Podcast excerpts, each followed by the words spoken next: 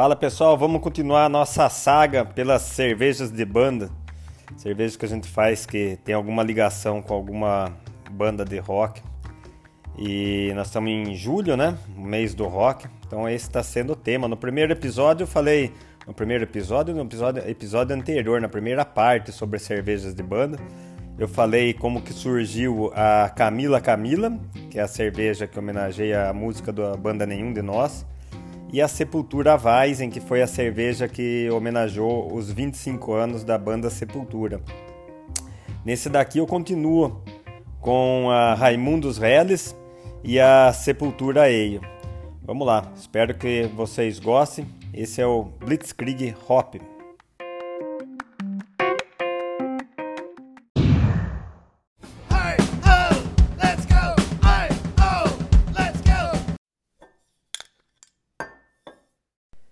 Nós chegamos no Raimundos através do Maurício Montoro, que era o cara que ele cuidava da cerveja do, da Sepultura e de algumas outras cervejas de banda aqui do Brasil. E daí um dia ele conversou comigo e falou que uh, o Raimundos, a banda Raimundos, estava interessada em produzir cerveja também. Daí eu falei para ele que eu tinha interesse em produzir, já conhecia a banda, era fã do trabalho deles, sou fã do trabalho deles e seria bem legal para nós é, juntar a nossa marca com a deles. Então daí começou aquele processo, né, de criação da cerveja. Uh, conversando com eles, o que eu tenho meio que em mente é que eles queriam uma cerveja que fosse diferente da lager brasileira, da pilsen brasileira, da cerveja que está aí no mercado que todo mundo conhece, cerveja clara, chopp claro, mas que também não fosse muito diferente que tivesse um bom drinkability, essa palavra eu estou usando, não foi eles que usaram, que fosse fácil de beber, que, mas que representasse também um pouco o, o trabalho da banda, né? E daí eu sugeri o estilo Hellis. Eu acho que do, o hardcore que eles fazem, o punk rock que eles fazem, é bem próximo do que é uma Hellis, né? É, poucos ingredientes, direto, é, de fácil é, consumo mas de muita técnica. Se você uh, mostra qualquer coisa errada numa, numa cerveja como a Helles ou numa música do estilo punk, hardcore, com poucos acordes, poucas viradas, pouca complexidade, acaba aparecendo no produto final, seja cerveja ou música. Então, aparenta ser fácil de fazer uma Helles e um hardcore mas no fundo é extremamente técnico e difícil para você conseguir essa harmonia, uh, não aparecer erros e ser fácil de consumir no final, que é o que a gente quer. Então chegamos já na, nessa conclusão que o estilo Hell seria interessante para a banda Raimundos. E daí foi bem legal, andou bastante rápido o projeto da cerveja deles. E o que eu acho que é um caso interessante que, vou ser sincero, no começo eu acreditei, eu não acreditei que ia dar certo a cerveja. Porque eles, foi a primeira vez que a gente já tinha trabalhado com o Sepultura, com a Sepultura Vice, com a Camila Camila. Os dois, eh, nos dois projetos, seja o Sadi, um profundo conhecedor de cerveja, da parte técnica de cerveja, e o Paulo, um profundo bebedor de cerveja que viajava, viaja o mundo inteiro e conhece, por mais que ele não conheça tecnicamente, mas ele tinha um conhecimento de beber cerveja diferente em vários países, né? Já com o Raimundo foi a primeira vez que eu fui trabalhar e senti que a banda não tinha muita noção do que era o estilo de cerveja, a parte técnica de cerveja de consumir outros estilos de cerveja. E eu falei, putz, será que vai dar certo isso, né? E deu, deu bem certo. Deu bastante certo porque eu fui ver que no começo um pouco de preconceito, preconceito meu, que eles não tinham conhecimento profundo de, de cerveja, mas o Caio, o baterista do Raimundo, sempre foi interessado em aprender sobre cerveja artesanal e desde que eu conheci ele, que eu encontrei com ele pela primeira vez, ele já bebia cerveja artesanal. Então eu achava que ele não tinha que a banda não tinha conhecimento, mas já tinha um integrante ali que tinha conhecimento. Caniço também, ele sempre foi atrás de informação sobre cerveja, sempre que ele foi dar uma entrevista sobre cerveja, ah, no começo, que ele eh, começou a dar entrevista sobre cerveja, ele tirava dúvida comigo. Hoje ele já caminha sozinho. Hoje você vê o Caio uh, conversa de cerveja artesanal com qualquer um sobre estilo, sobre perfil de aroma, sabor. Ele chegou até a fazer um, uma produção de cerveja caseira que aparentemente não deu muito certo, mas chegou a produzir na casa dele. Caniço também é a mesma coisa.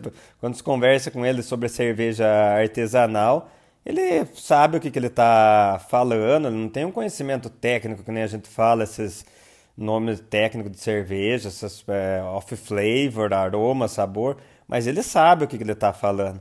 Então, para mim foi um projeto que ele começou meio que eu estava na dúvida se ia dar certo, porque eu achava que eles não conheciam cerveja, tudo bem, naquela época eles não tinham o conhecimento que eles têm hoje de cerveja, mas eles tinham interesse em aprender sobre cerveja.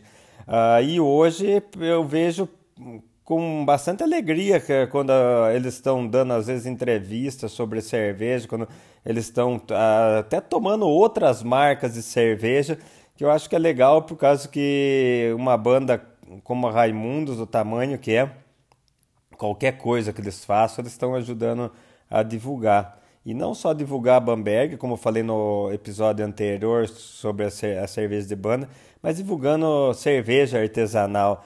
Uh, Raimundo se envolveu tanto com cerveja artesanal que eles fazem muitas festas dentro de cervejaria, muitos eventos cervejeiros. Eles são a banda que está fazendo o aniversário da Bamberg, não sei, perdi as contas, né? talvez mais de cinco anos, todos os anos tem Raimundos lá, ainda bem que tem Raimundos participando.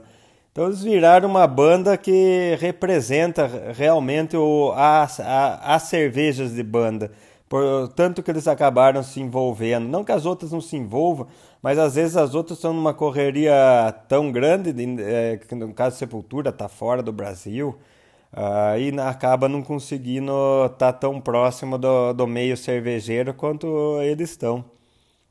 Eu tenho uma lição muito grande que eu aprendi com Caniço. Uh, no primeiro ano que, que eles foram para o Festival de Blumenau, uh, quem foi foi Caio e Digão uh, no stand nosso. Eles ficaram lá uh, conversando com os clientes que chegavam, servindo chopp. E no segundo ano, o Caniço que foi. Caniço e Adriana, a esposa dele. E acho que na, no, Caniço deve ter ido uns três anos. Né? E ele ficava dentro do stand nosso, aquela tumulto de gente, ele trabalhando sem parar, tirando chopp, incansavelmente. Né?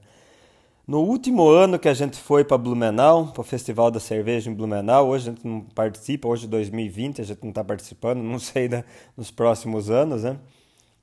E uh, no último ano que Caniço foi, não foi diferente, ele trabalhou a noite, o dia inteiro, né? Começava durante o dia e a noite inteira tirando o chopp. A gente saía daquele stand lá, mas detonado, com dor no corpo inteiro de ficar em pé, andando, conversando barulho. E não era ruim, era gostoso. Pô, é uma delícia se participar de um festival onde seu stand está cheio, né? Você tem um contato com o público, então, sua cerveja está sendo divulgada, né? E Caniço eu comprava ideia e ficava trabalhando sem parar ali do, dentro do stand nosso. A gente tava indo embora, eu devia ser tipo meia-noite mais ou menos, meio vaziozão, já o pessoal já tinha fechado o evento, tinha aquele grupo dispersando, a gente saindo. E uma molecada viu o Caniço saindo já chegou nele, né? E pô, Caniço, os caras estavam muito bêbados, tirando foto e segurando ele. E putz, o que eu mais queria naquele momento era ir embora, né? E daí eu pedi licença pros moleques, falei assim, pessoal, desculpa, a gente tá bastante cansado. Vocês não liberam a gente para ir embora, que trabalhamos o dia inteiro. Não, não, tranquilos, cara. E daí na hora que eles saíram, o Caniço falou para mim, Ó, oh, vou falar uma coisa pra você. Guarde isso. Eu não sei nem se ele lembra isso. Eu esqueço de perguntar isso aí para ele. Uh, quando alguém abordar você, você pode estar tá com sono, cansado, com vontade de ir no banheiro, com dor de barriga, o que for. Dedique o tempo para essa pessoa que está querendo falar com você, tirar uma foto, ter algum contato, porque esses 15 segundos, 30 segundos que ele vai ter de contato com você, vai ser a imagem que ele vai levar de você a vida inteira. E se você não se dedicar a ele nesses 15, 30 segundos, ele vai levar uma imagem ruim de você a vida inteira. E 15, 30 segundos não vai fazer mal para ninguém. É, se você estiver cansado, com dor de barriga, não vai ser isso que vai fazer a diferença. E eu falei, caramba, caniço, né? Dando uma aula de sabedoria pra gente, né? Com toda a experiência deles a, a vida inteira, né? Tratando com fã, com o público.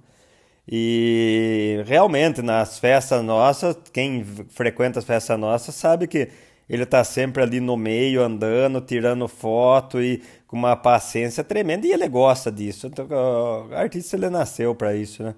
A gente cervejeiro sente mais o cansaço numa situação dessa do que um artista que nasceu para fazer isso. Então é isso. Acho que na, cerveja Raimundos como de todas as outras bandas que a gente faz. É um grande orgulho para a gente esse projeto e um projeto que deu super certo. E a gente só tem a agradecer essa oportunidade que eles, deu, que eles deram para a gente trabalhar com eles.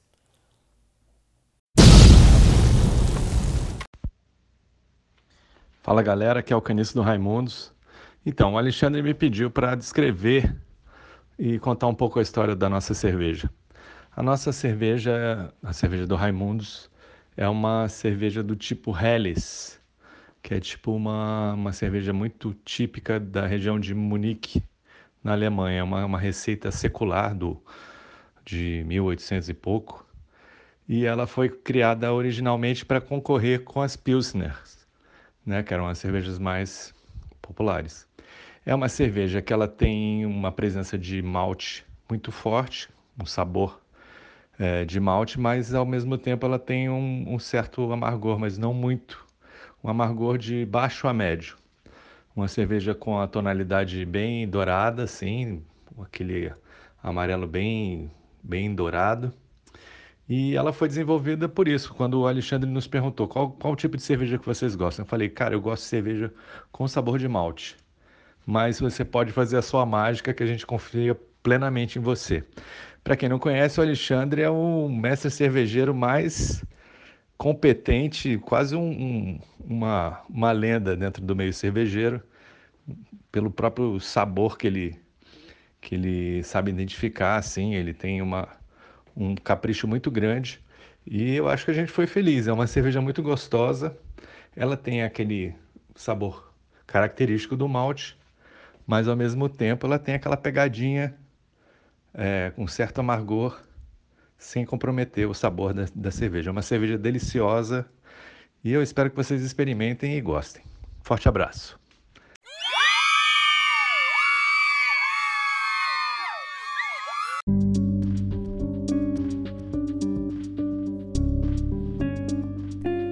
Bom, vocês acabaram de escutar o depoimento de mestre Canição, né? Só um adendo. É, ele fala que a Helle saiu para combater a Pilsen, né, na, no áudio dele. E não foi bem essa sequência que aconteceu nos fatos históricos de Helles e Pilsen. Uh, mas eu entendo o que ele quis dizer com essa, com essa colocação dele. E, mas eu deixo para contar isso daí num programa que eu fizer sobre o estilo Helles, que daí eu conto a história da Helles mais de forma mais profunda. É isso aí, Canestão. Obrigado do, do elogio e foi muito gentil.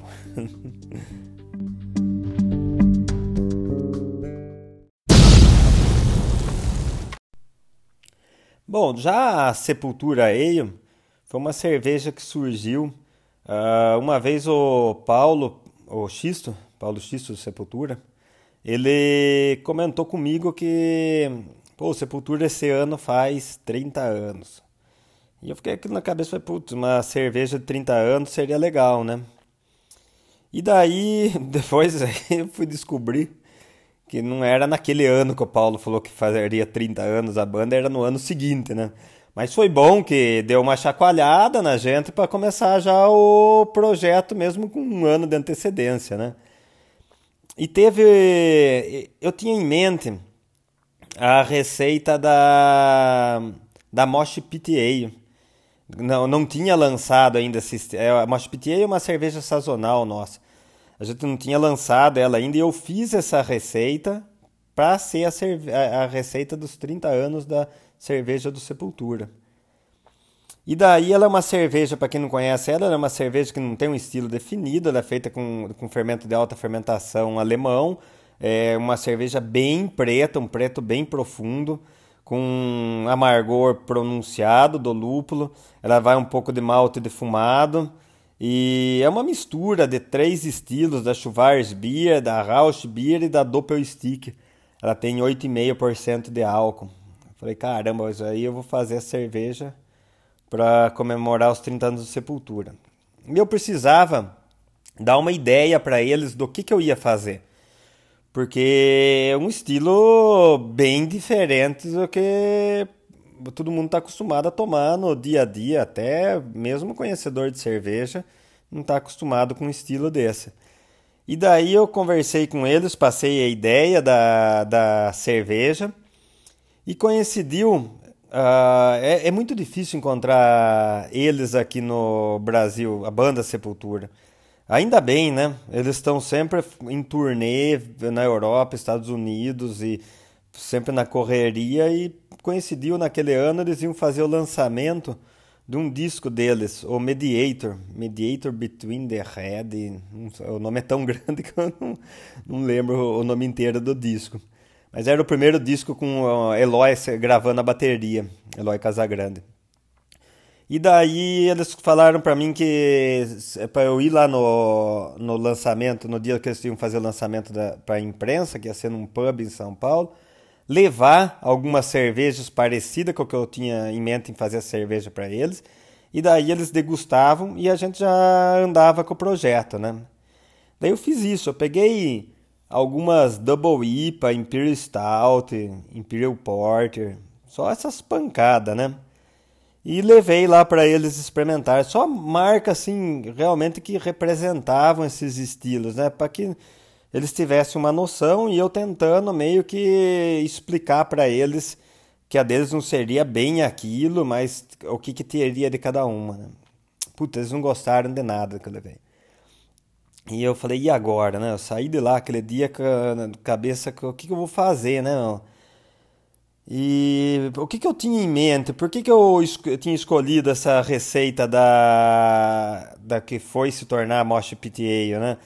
Porque uh, avaliando, eu queria representar os 30 anos da carreira deles numa cerveja. E se você avaliar a vasta obra do Sepultura, uh, eles não se prendem a, ao seguro, a, a receita que deu certo. Cada disco deles, eles inovam, traz elementos brasileiros. Quando a gente fala no gênero, no subgênero metal, ainda mais thrash metal, que é o, o, o sub-subgênero deles, o público é extremamente é, conservador no quesito de não querer que mude, que seja aquela fórmula do trash, do metal, não, não pode colocar isso, não pode fazer isso, no, o cara não pode vestir essa roupa, não pode usar essa frase. Então tem muito isso no, no rock em geral, é assim, mas quando você vai nesses estilos mais extremos, esse controle acaba sendo ainda até maior. O, que o, o, o metal, thrash metal e punk são os dois estilos que eu mais escuto. E eu falo isso com propriedade porque eu fui assim também já. Uh, e eles não têm medo disso, não. Eles colocam elemento de música brasileira, eles fazem eh, parceria com músicos de outros gêneros, uh, eles inovam, eles estão aí sempre inovando. E eu queria trazer algo assim para a cerveja deles, e por isso que eu tinha escolhido essa, é, aquele estilo que eu mencionei, o Rausch Schwarz Doppelstick. Foi então com esse mesmo conceito que eu pensei na receita da Sepultura Ale. Naquele dia que eles degustaram, o que eu tenho em mente, eu não lembro por que surgiu esse assunto, mas o que eu tenho em mente é que o Andréas falou que a primeira cerveja deles, a Sepultura Weizen, foi o Paulo que escolheu. E a, a de 30 anos ele queria escolher o estilo, né? E ele falou para mim alguma coisa, algumas características de cerveja inglesa que ele gostava, de ale e tal. E daí eu achei interessante trabalhar com essa, esse conceito. E eu peguei o fermento alemão da, de Kolsch, que é um fermento mais neutro, malte de, alemão da, da Varma, né, que é o que a gente utiliza, maltaria alemã, e lúpulo da nova geração alemã, que tem um pouco desse frutado, cítrico, esses lúpulos mais modernos. E acabei colocando esses componentes na. Se a gente imaginar uma escola tão tradicional que é a, a alemã, como o metal é para a música, naquela época, acredito que já faz mais de cinco anos atrás, não tinha algo entre Kolsch e Altbier, que são as ales mais famosas na Alemanha. Kolsch clara, como da cor de uma Helles, e a Altbier vermelha, como da cor de uma Brown Ale, de uma Red Ale. Não tinha, não era comum ter algo no, no meio disso daí.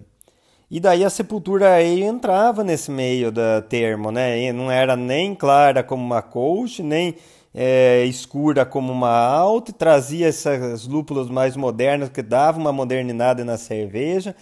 Então eu achei que ia casar com a história que eu queria para pegar o tradicional, o moderno e transformar isso daí como eles fazem na obra deles.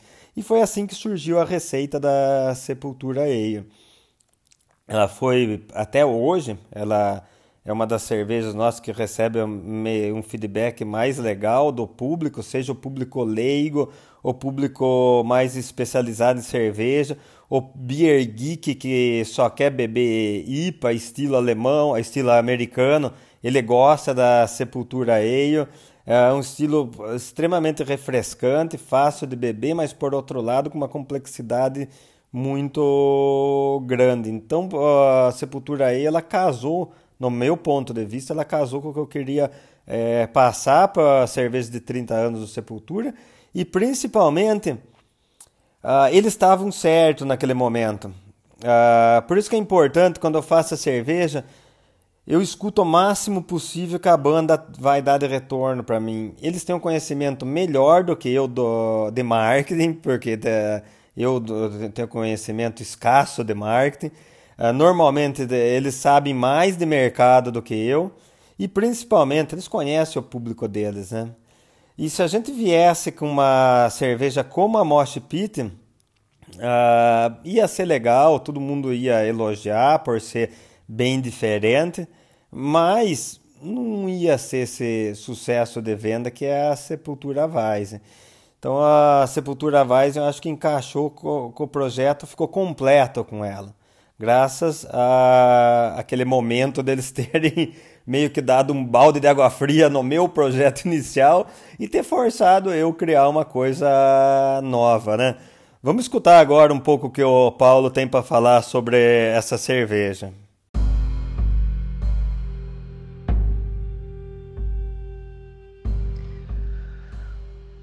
Fala pessoal, Paulo Xisto do Sepultura. É, eu vim aqui falar um pouquinho sobre a nossa ale, nossa Sepultura Ale em parceria com a Bamberg. Essa receita surgiu, é, o Alexandre aproximou, aproximou da gente, é, trazendo essa ideia para celebrar os 30 anos da, da, da banda. E a gente teve uma, uma conversa, um bate-papo. Ele trouxe algumas é, amostras de cervejas e para que dentro dessas amostras a gente pudesse, ele pudesse entender um pouco mais do nosso, do nosso gosto pessoal, pessoal de cada um, né? E dentro disso aí ele, dentro desse bate-papo ele absorveu essas ideias e criou a, a, a, essa receita que hoje se tornou a, Sepultura Ale, é, que representa os 30 anos de, de carreira de Sepultura. É, é uma cerveja bem, é, bem refrescante, bem, bem macia de, de, de, de se degustar, né? Ela, ela vem da, daquela, apesar de ter o um nome ale, ela vem de uma escola totalmente bavariana e E, e, e o Alexandre trouxe, é, conseguiu é, trazer toda essa combinação né, desse bate-papo. Ele, ele, conseguiu é, representar isso tudo nessa receita, que acabou virando essa, essa cerveja que hoje é uma cerveja premiada em vários lugares do mundo, né? E, e, e super é, degustada e super é, apreciada pelos não só os fãs do Sepultura, mas pelos os, os amantes de uma boa cerveja, os amantes de uma de uma boa ale bavariana. Então é, é mais ou menos isso aí, essa história, né? É, a história dessa parceria que a gente vem, faz, vem, vem se tendo a, a, aos longos desses mais de 10 anos, acredito eu. E espero que essa parceria continue se prorrogando por mais, mais anos aí por vir. Tá bom? É, um grande abraço a todos. É, feliz uh, Semana do Rock, né? Que é isso aí que a gente está comemorando. Abração, é tudo de bom e a gente se, se fala em breve.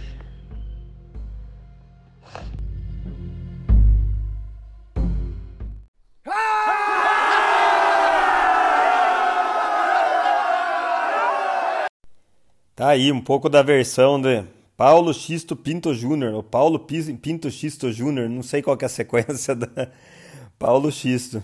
Uh, pô, hoje duas participações bem legal, né? Caniço do Raimundos e Xisto da Sepultura e dois baita baixista, né? O, o programa foi bem grave hoje. Se é que eu posso me intitular de baterista, então hoje o programa foi com a cozinha da banda, né? Com, ba com baterista e dois baixistas, né? É isso aí.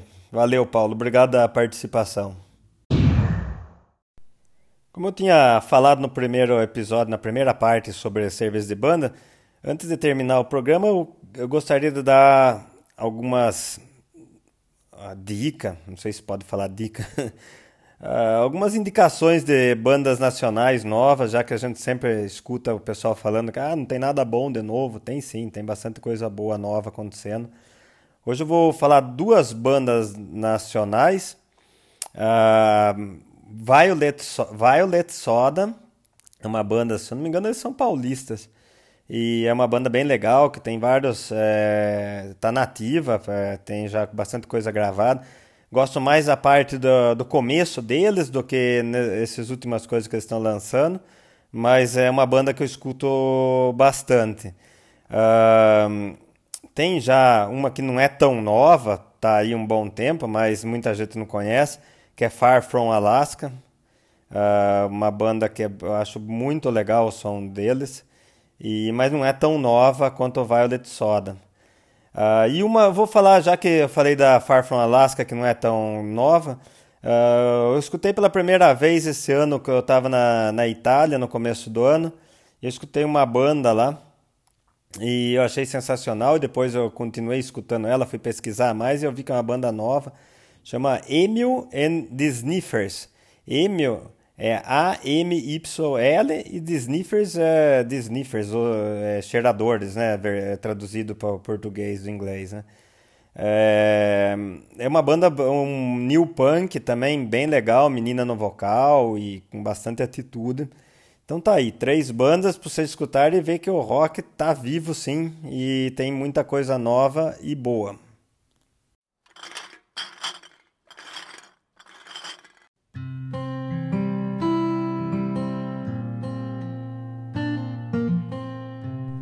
Bom, pessoal, vou terminando hoje. É, faltam ainda eu falar da, da cerveja Calibre, que a gente faz para os Paralamas, e as duas cervejas da CPM 22, CPM Alto e CPM Pilsen. Ah, no próximo episódio eu vou falar um pouco sobre essas cervejas, vou contar também um pouco vou, meu, meu ponto de vista sobre o mercado de cervejas de banda e espero que dê tempo de eu falar tudo em 30 minutos no máximo no próximo episódio. Muito obrigado por estar escutando. Se for possível, compartilhe esse podcast Blitzkrieg Hop. E vamos lá, no próximo episódio a gente finaliza das cervejas de banda. Valeu, pessoal. Obrigado.